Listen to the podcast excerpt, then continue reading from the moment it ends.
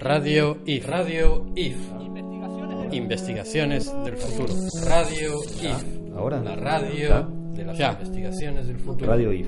Investigaciones. No lo de ya. Radio IF. Investigaciones del futuro. Radio IF.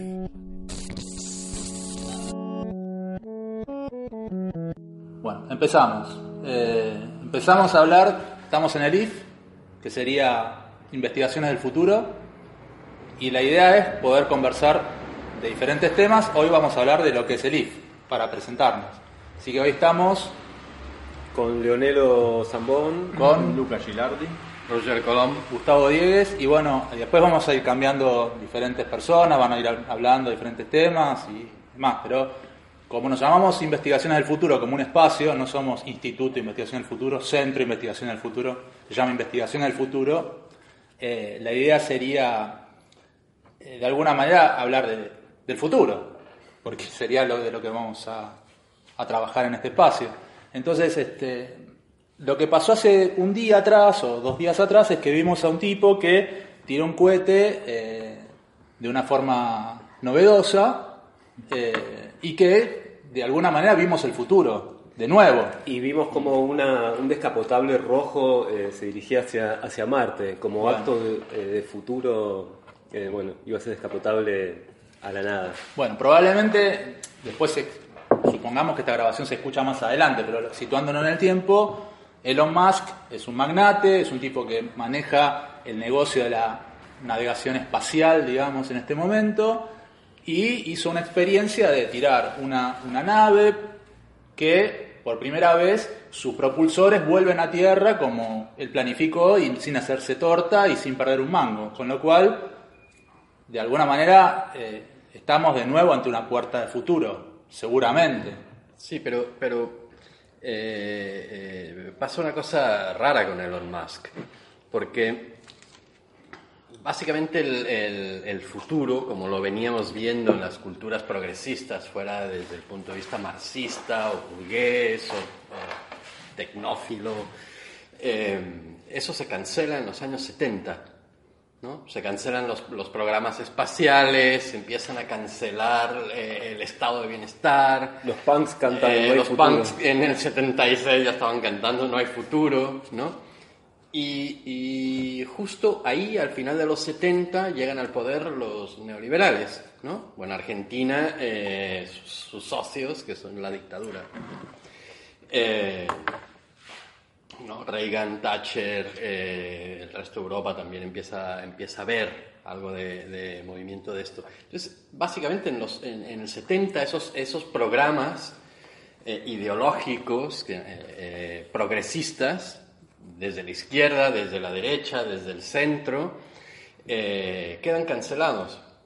Y en Elon Musk tenemos eh, como, como eh, traído a la vida un, un mito del siglo XX que es el, el genio, el magnate genio, ¿no? Es, Ayn Rand. Ac- Acordémonos, es Ayn que, Rand. acordémonos que le pone Teslas a una de sus Claro, empresas, digamos. claro, que es un- otro que aspiraba a esta cosa, el, el loco solitario que quiere cambiar el mundo, ¿no? Bueno, eso la pregunta que te hacía recién, ¿volvió el futuro del pasado? O sea, Sí, volvió claro. de nuevo a ser... Vuelve un futuro del pasado, ¿no? Eh, que es y uno muy específico, que es el futuro ideado por Ayn Rand, ¿no? Que es un futuro de derechas, ¿no? Del, del héroe, eh, que, y siempre su nombre, el héroe solitario eh, que emprende un, un programa para cambiar el mundo él solo, ¿no? Eh, o sea, no es una cuestión de, de- de que el futuro lo construimos entre todos, lo construye este genio. ¿no? Y él, básicamente, es, eh, eh, esta es la personificación que a él le interesa. ¿no? Eh, Ahora, la, no sé, Marvel saca al tipo que se llama eh, Tony Stark, Iron Man es un magnate que maneja el negocio, o sea, la mayor ficción, la- no, no hay parangón entre la mayor ficción que existe ahora, que es la de los superhéroes, con el mismo tipo que está haciendo una figura que es superior a la de Tony Stark en algún punto, Claro. porque está acaparando la totalidad del mercado. Iron Man tiene un competidor, tiene un tipo que fabrica armas junto a él, o sea, hay otro privado que le compite en, en- en la, en la serie. Entonces, este, en este caso, estamos ante un tipo que es el, el único que maneja todo el mercado eh, por completo y tiene la paradoja de que él tiene un discurso en el cual dice que es un benefactor de la humanidad. O sea, que lo que está haciendo es para el beneficio de la humanidad completa, no para un beneficio del enriquecimiento propio. digamos. Sí, pero no es la, humanidad tratando de, haciendo un esfuerzo colectivo hacia el futuro, eh, tratando de llegar a Marte o tratando de resolver eh, un problema ecológico o tratando de resolver eh, problemas energéticos o el problema del hambre. No es la humanidad, es un tipo, ¿no? Un tipo que tiene una empresa que, aspira a ser el dueño del futuro. Ahora, ¿cuál, ¿Va a funcionar? No. Hago una pregunta. Nosotros hace dos días, o hace un día y medio, con, er- éramos tres de los cuatro que estamos, vimos el video de la demo de lo que iba a hacer al día siguiente. O sea, vimos el render. Mientras ¿Dónde? era la realidad. Al otro día se hizo, de- hizo- se hizo real. O sea, nosotros pensamos que era una cosa menor lo que estaba haciendo, pero estábamos viendo hace dos días el demo en 3D de una película que, que contaba cómo iba a ser lo que hizo ayer. O sea, ayer hizo eso que había dicho hace dos días atrás y lo, lo- lo logró hacer. Ahora, yo, una pregunta que hago así en general, ¿no? ¿cuál fue la última vez que yo me asombré? Digo, la última vez que yo, yo no me asombré con una obra de arte en, no sé, no sé hace cuánto que hay una obra de arte que a mí me, me conmueve. Pero eso me asombró. O sea, Claro. produjo lo que una obra de arte no está produciendo. Cuando vi que en el cielo se producían diferentes configuraciones de luces, rayos, colores, eh, el momento en que la nave bajaba, la otra subía, una coreografía. Hubo un chino que vino a tirar ti- fuegos artificiales a proa, que se llenó de gente, un tipo que tiraba fuegos artificiales programados, y eso era una especie de chiste, o sea, al lado de todo esto. Y eso que no lo viste en la realidad, lo viste en un celular así chiquito. Claro, y lo vimos en un celu de, no sé, entre tres, ahí metiendo la cabeza entre los tres. O sea, que me parece que es, es increíble. Yo no sé, digo, hay tiene- alguna- tiene- la capacidad de asombro que Claro. uno piensa que se perdió, volvió a aparecer, digamos, en, una Porque hay un de lo, de, lo que, de lo que iba a ser el futuro. ¿no? Eh, y hace tres décadas y media, cuatro décadas, que, que ese futuro fue abandonado y de repente tienes un ejemplo de lo que podría haber sido ese futuro. ¿no? Pero te- esa, eh, están haciendo, aprovechando tecnologías nuevas pero para hacer algo que ya estaba en, en- en un, pro- en un programa espacial, en dos programas espaciales, que era el norteamericano y el, y el soviético, eh, en los años 70. Sí, la, la película Heavy Metal, ¿ustedes se acuerdan? Una de La de dibujitos, sí. animados. Era, un- era una cantidad de episodios en ¿Se dibujitos acuerdan cómo, cómo empezaba? No, ¿cómo era? Era un auto descapotado que bajaba del espacio, manejado por un tipo así con escafandra, todo igual, aterrizaba con un paracaídas, ponía primera, segunda y arrancaba por una pradera. Sí. Y llegaba a una casita. Y ahí se encontraba con su hija. Y este abría algo, un maletín y traía algo que, era, que había encontrado en el espacio. Y que de golpe poseía a la hija. Y era como un mal que venía del espacio. Ah, mira vos. Yo me acordé de eso cuando vi esa- esta filmación Bueno, auto. pero una super estrategia de un tipo que en realidad está trabajando con una cuestión de enri- enriquecimiento propio es como manejar mitos populares y volverlo, o sea, porque esa empatía, esa, esa emoción que te produjo a vos está absolutamente construida. O sea, cuando vimos el video, estaba sonando David Bowie atrás, Claro. era un video perfecto y era como, wow, ¿qué está pasando? Pero aparte una música día- que a mí me gustaba porque es Tony Stark usa a Iron Maiden, a Metallica y a ACDC, o sea, no, no usa música que me gusta. Entonces el tipo enti- entiende más que El tipo, yo. obviamente genera esa, esa empatía y puede avanzar tranquilamente, eh, todo bien.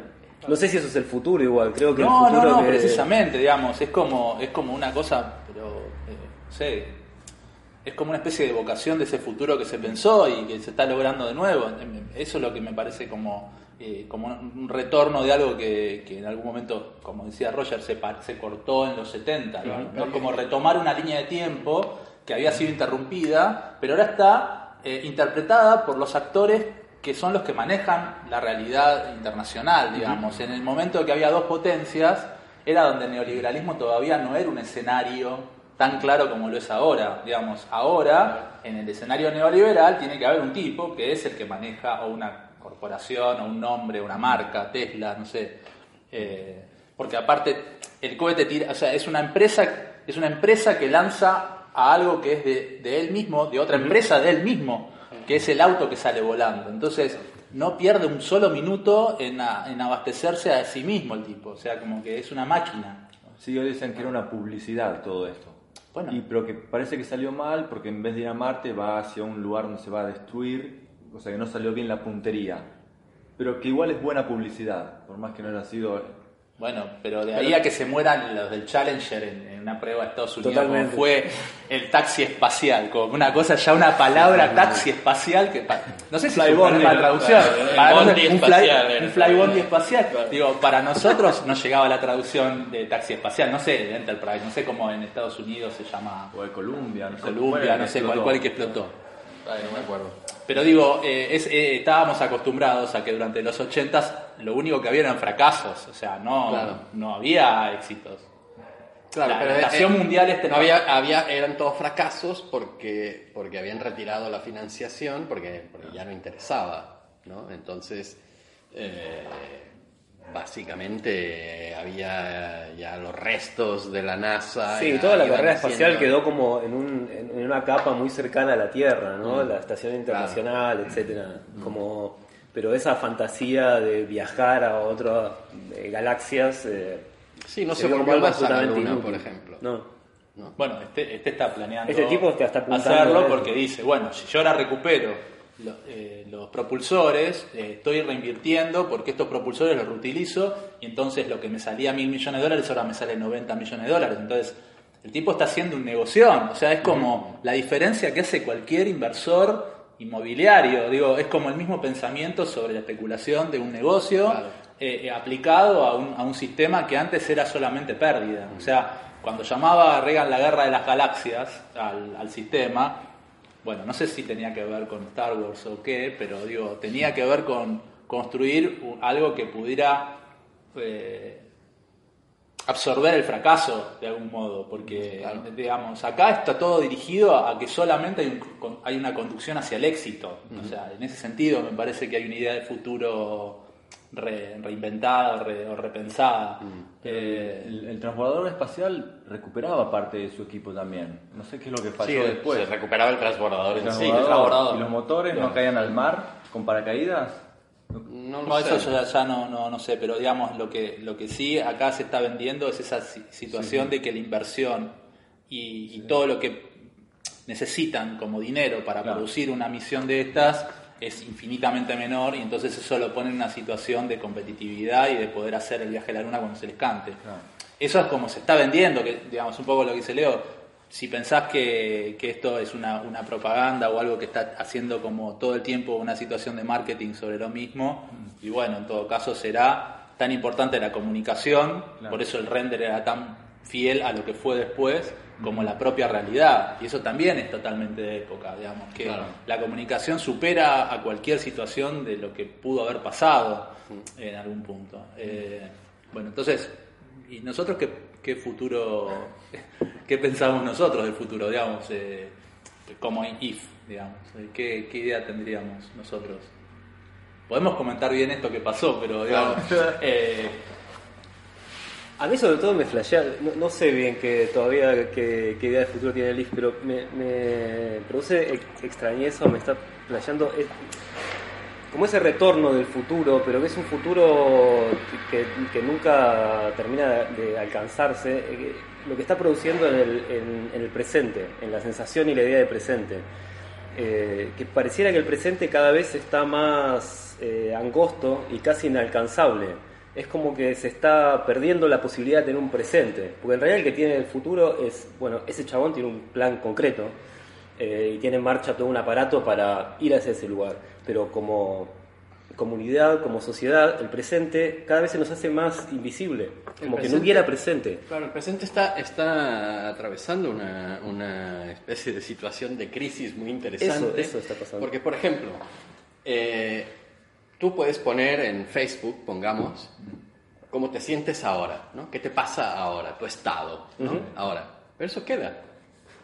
Entonces, tu estado se vuelve, eh, o sea, tu pasado, eh, que Tu estado tu estado de ahora se vuelve histórico y, y entonces tienes un, un pasado que pesa muchísimo comparado con eh, tu, tu presente, ¿no?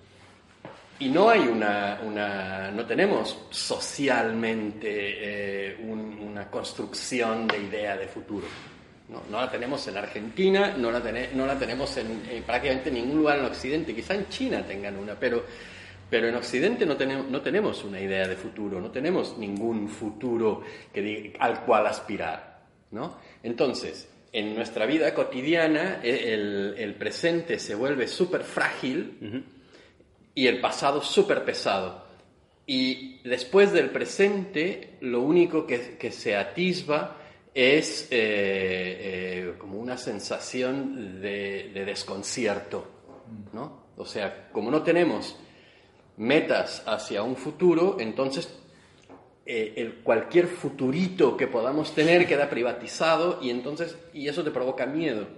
Porque ¿a dónde, a dónde voy? Eh, voy a poder conservar mi empleo, se convierte en un micro futuro, ¿no? un futuro personal, eh, un futuro totalmente eh, atomizado. ¿no? Como sociedad no tenemos ninguno, ni siquiera como economía, eh, y, y lo- pero como individuos estamos yo qué sé, leyendo el horóscopo, viendo, eh, leyendo el periódico, a ver cómo está un poco la situación, a ver si va a cerrar la empresa, a ver, a ver dónde voy a ir a parar, es como un micro futuro y es, es a muy corto plazo, ¿no?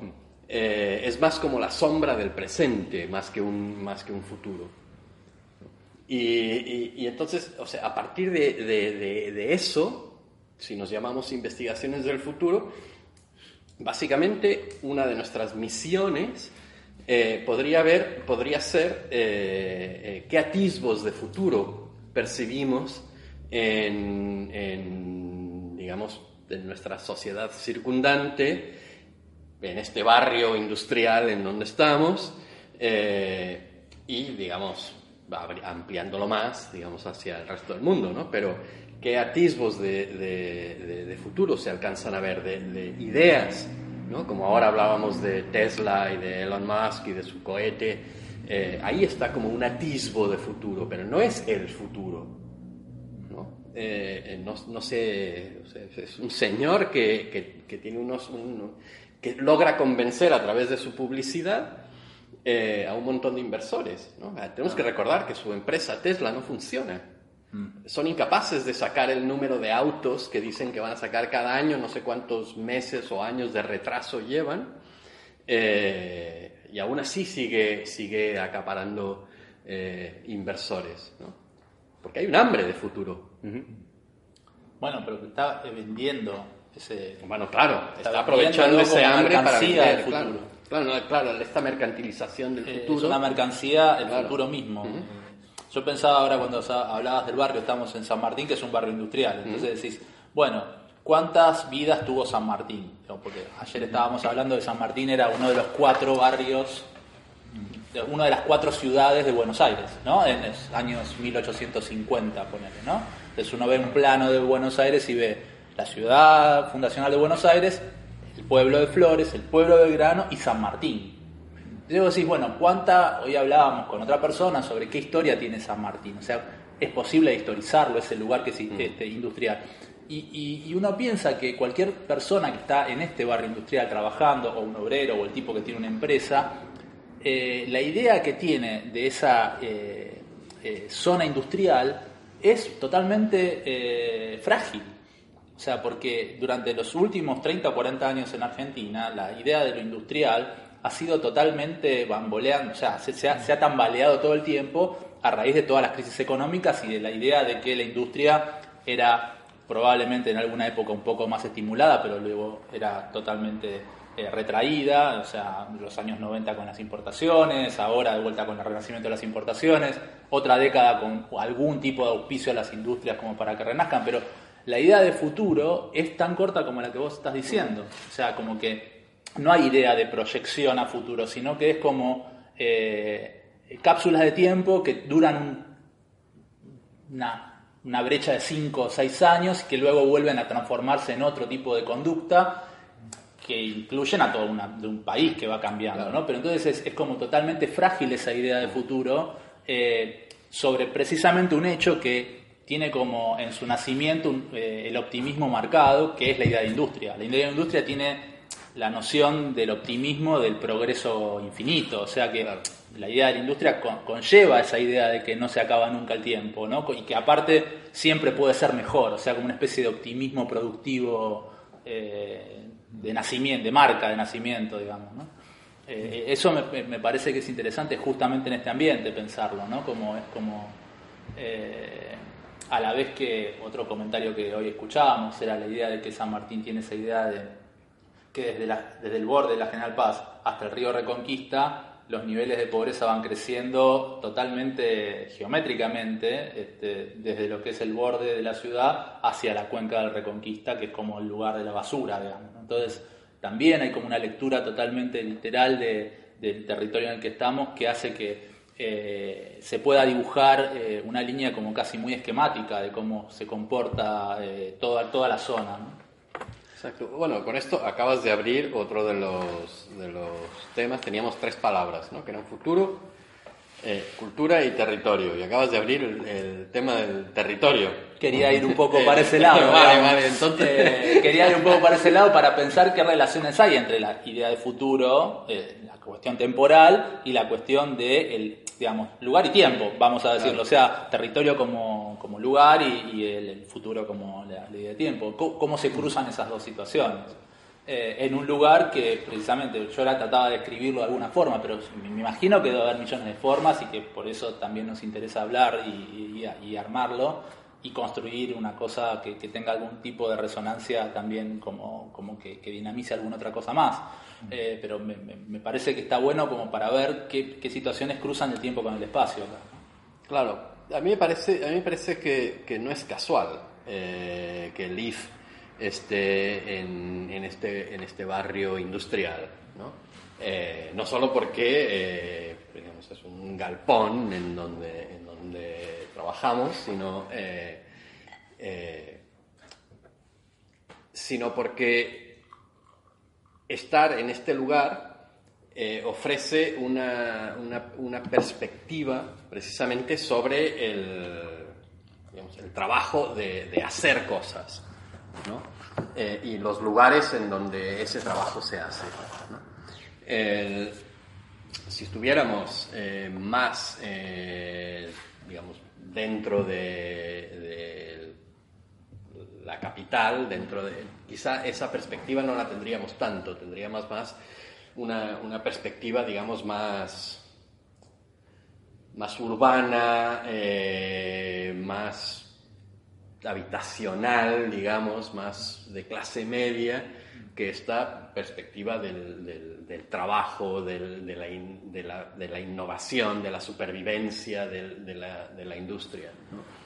Eh, en, en- la ciudad una de las cosas que estamos viendo es, eh, digamos, la, actitud eh, más conservadora posible hacia el futuro. ¿no?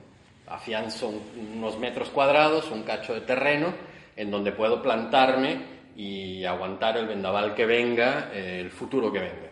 ¿no? Acá no, Vos lo decís porque por la especulación inmobiliaria. Sí, por la especulación el- inmobiliaria, por, por, por la necesidad de fijarse. ¿no? Eh, tenemos esa, esa, esa necesidad de, de fijarnos porque no sabemos. eh, o sea, es- está este, este futuro como incógnita absoluta. ¿no?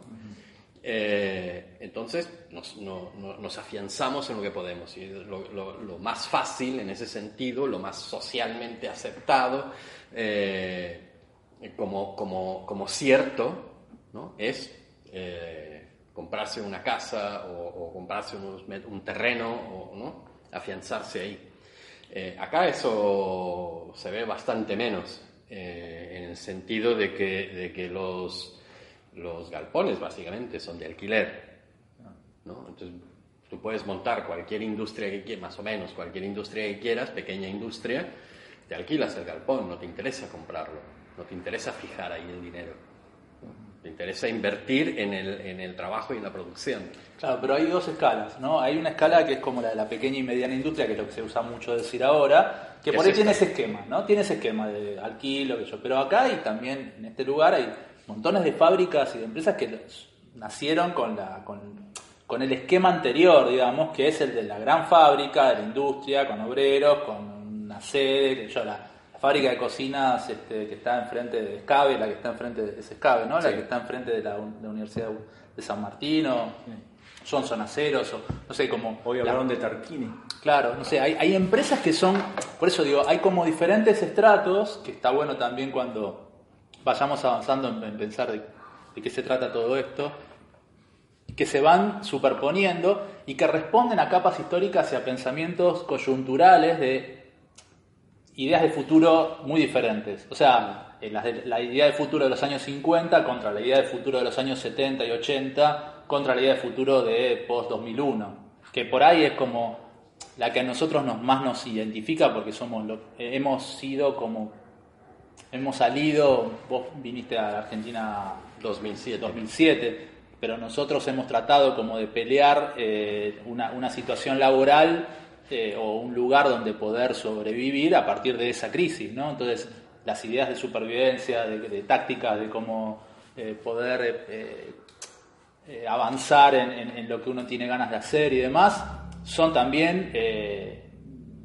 son a partir de la idea de futuro del 2001, que paradójicamente está buena pensarla así, eh, la idea de ciencia ficción, ¿no? El 2001 Totalmente. como, Otra película. como claro, como otro lugar, ¿no? Como la de la, de- la película de Kubrick, pero pero digo, es como eh, también que cada situación del territorio está atada a una particular idea de futuro personal que la hizo aparecer en algún punto. Bueno, es, es, es, es un poco lo que estoy diciendo, porque el, eh, este, eh, esto que dices ahora, ustedes son los inventores y constructores del Centro Cultural Nómade. O sea, no es una cosa que se fija. ¿sí? Y Gran Aula, que fue un proyecto en el que yo también participé, y Leo, eh, y ustedes, eh, también es nómade. Y, muchos, y, y muchas de las cosas estoy viendo ahora eh, hacia el taller y están eh, en los proyectos actuales y son sobre ruedas. ¿no? O sea, no, no, no se fijan en un lugar. ¿no? Entonces, un po- mucho de esa idea de, de- de supervivencia, eh, interpreto, ¿no? Eh, que surge de, de 2001, tiene que ver con esa movilidad, con esa agilidad, ¿no? con no fijarse. Estos serían, serían los, ah, como el auto de Elon Musk, serían los descapotables, nuestros artefactos con ruedas. Y No, sé, no necesariamente, pero yo pensaba también que, porque estamos hablando desde un lugar, o sea, desde la cuestión industrial y del trabajo, pero también hay un montón de otras capas en este territorio y también está la cuestión de la habitabilidad de los vecinos que estamos conociendo, que tal vez funciona un poco al revés. Hay gente que, o sea, el lugar donde estamos ahora grabando esto eh, fue el almacén de Don Torino hace no sé cuántas décadas, millones de 100, décadas. 100 años. sí. Y acá a dos casas vive su nieta, que ahora es una mujer de no sé cuántos años, etcétera.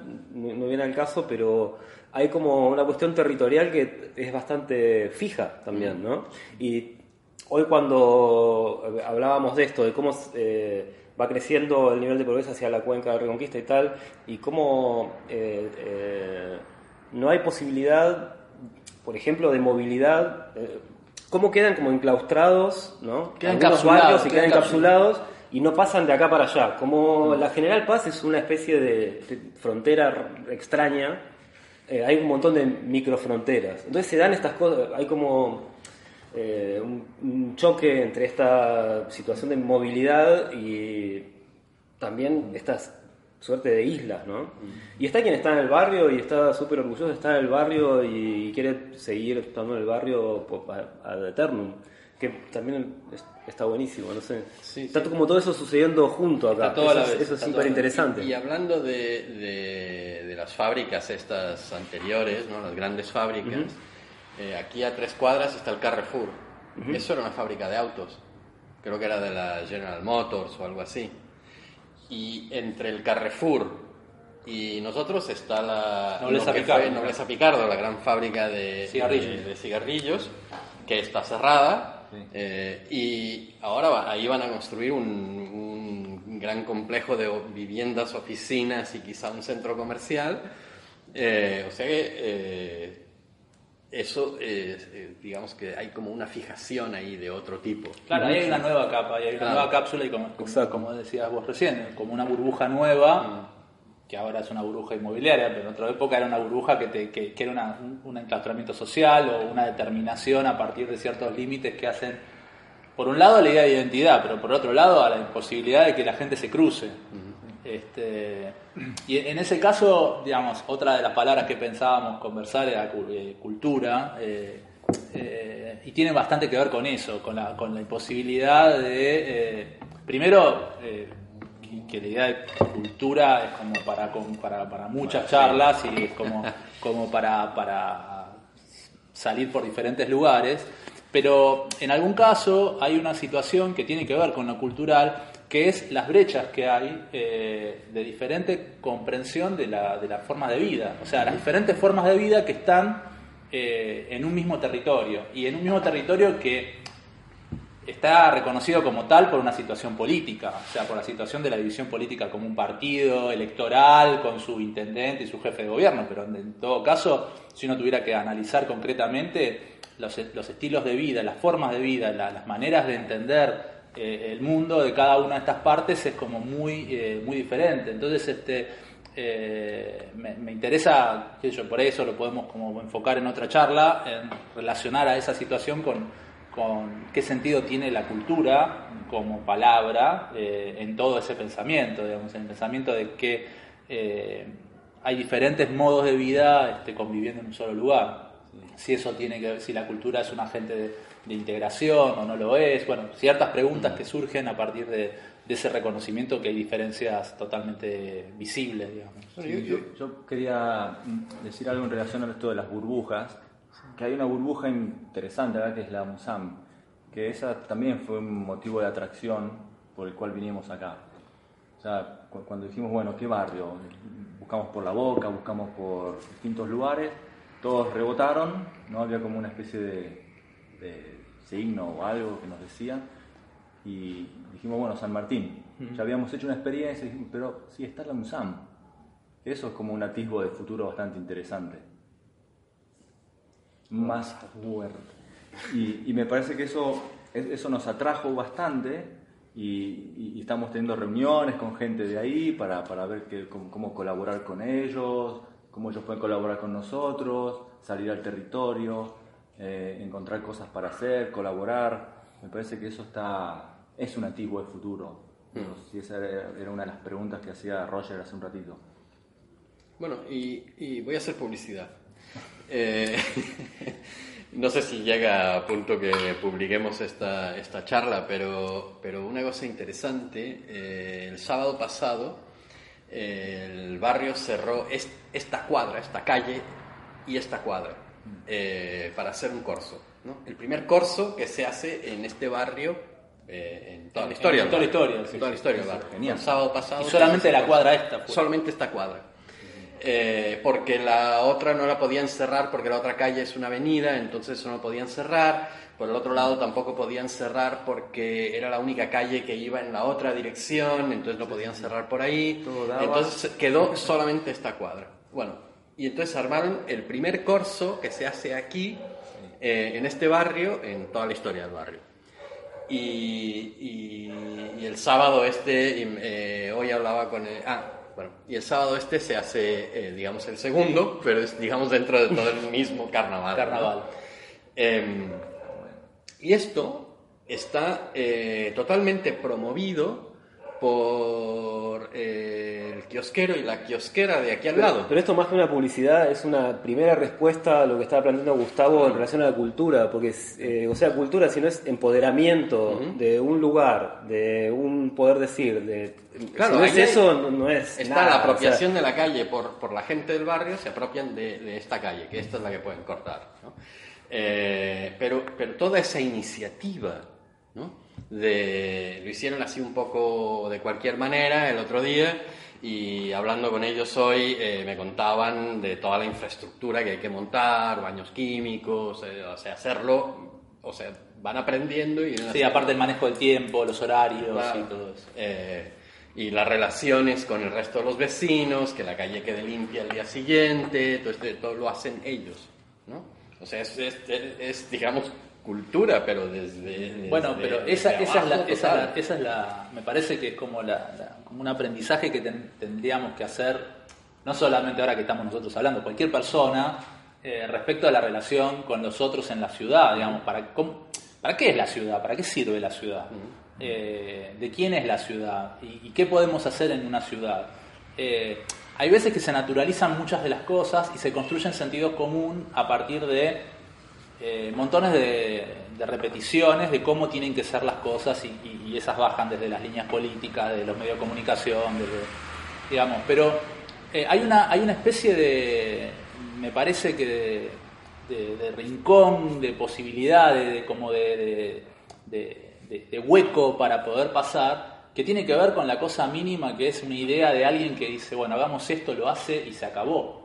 Eh, eh, y es hacerse cargo de lo que es cada uno, digamos. Ella, la kiosquera particular, que es con la que más hablamos, ¿no? Tiene como una idea de eh, cierto liderazgo eh, o, o cierta autoridad sobre esta cuadra. ¿no? O sea, cuando nosotros pe- pedimos hielo, hubo que hablar con ellos que son o, o- o con las bebidas para hacer un encuentro de inauguración de este espacio.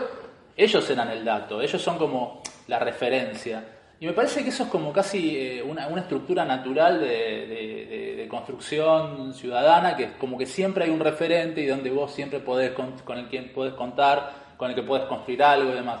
Me parece que eso no, es, no está tan habitual como lo era en otra época. En otra época yo creo que era como más, más natural de, de- de los comportamientos. Yo creo que últimamente cierto repliegue de cada uno dentro de sí mismo, dentro de su casa, dentro de su lugar, la, la idea de seguridad, que es una idea bastante paradójica respecto a que pareciera que la seguridad no tiene que ver con hacerse cargo de la calle 1, sino de delegársela a una situación de estado de policía o a un estado de seguridad que viene impartido desde el Estado, cuando en realidad la seguridad es cómo cada uno se hace cargo del lugar que tiene en la calle con, la- con el que está conviviendo, digamos. Más allá de que después, obviamente, lo divertido de este barrio es que cada uno de los vecinos nos está hablando de lo, de lo que piensa del otro y, y eso pasa en todos lugares.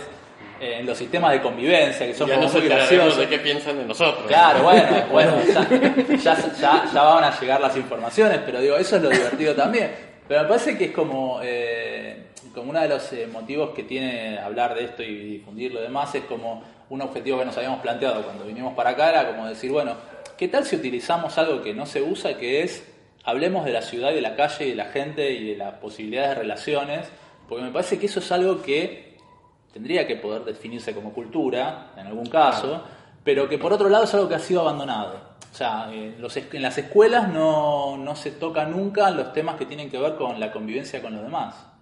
Y eso me parece como básico, ¿no? Como que, digamos, eh, importa más aprender un idioma que la relación con los otros. O sea, y eso tiene que ver con que no está utilizada ni agenciada la idea de ciudad como medio de producción de ideas respecto a la convivencia con los otros, porque para una ciudad después de todo es un dispositivo de convivencia, no es otra cosa, no, no es solamente una red de material de edificios, calles, avenidas, de iluminación, ABL, pago, alumbrado, barrido, limpieza y no sé qué más. Este, y los muchachos del camión que pasan a pedirte eh, que colabores a fin de año. ¿no? Me parece que eh, se, se ha naturalizado como la idea de ciudad y me parece que estaría bueno eh, hacer todo lo posible para, que, para dar vuelta al sentido común que se produjo, porque ese sentido común pareciera que no es funcional. A, a- a- por lo menos al habitante medio, digamos, ¿no? Es funcional a otro tipo de intereses, pero no a las personas este, en, en- en su construcción de, lo que tienen al lado suyo, ¿no? Bueno, claro, es el sentido común del miedo. ¿no? Eh, no salgo a la calle porque me puede pasar cualquier cosa. Eh, no hablo con mis vecinos porque me puede pasar cualquier cosa. No convivo eh, porque tengo miedo. Entonces, eh, situaciones como esta, donde salen todos los vecinos a, a la calle y está genial y no pasa nada, excepto que uno se queja porque la última murga llegó muy tarde y tocaban mal. Eh, eh, hubo esa queja, yo qué sé. Eh, o sea, es, eso, es eso eh, como este, este liderazgo de la gente del kiosco, eh, toda la conversación entre vecinos que produce confianza. eh, eso produce ciudad. Eh, y produce básicamente ciudadanía. Porque todo el mundo se preocupa por, todo, por, por, por los otros. ¿no? Eh, esta, esta calle es segura no es, porque, no es porque pase la policía, es porque los vecinos están. Y los vecinos están atentos. ¿no? Y, y básicamente se conocen todos y se cuidan unos a otros. Hasta alguno duerme acá en la puerta, ¿no? Bajo Ah, la siesta que echa acá. ¿no? Todos lo cuidan. No lo cuidan ahí, sí. Bueno, íbamos, Bueno, habíamos no sé. dicho media hora, llevamos Estamos en 40 minutos. yo creo que podemos cerrar acá, primera charla como para introducir y para, para presentarnos, y en todo caso las charlas que vengan tendrán algún tema más específico, podemos hablar de algo más, tendrán algún invitado, y, y así seguirán. Venga, Bueno, nos vemos. venga, chao. Chao. 40 minutos pasaron. Minutos pasaron. Minutos pasaron. Minutos pasaron. Minutos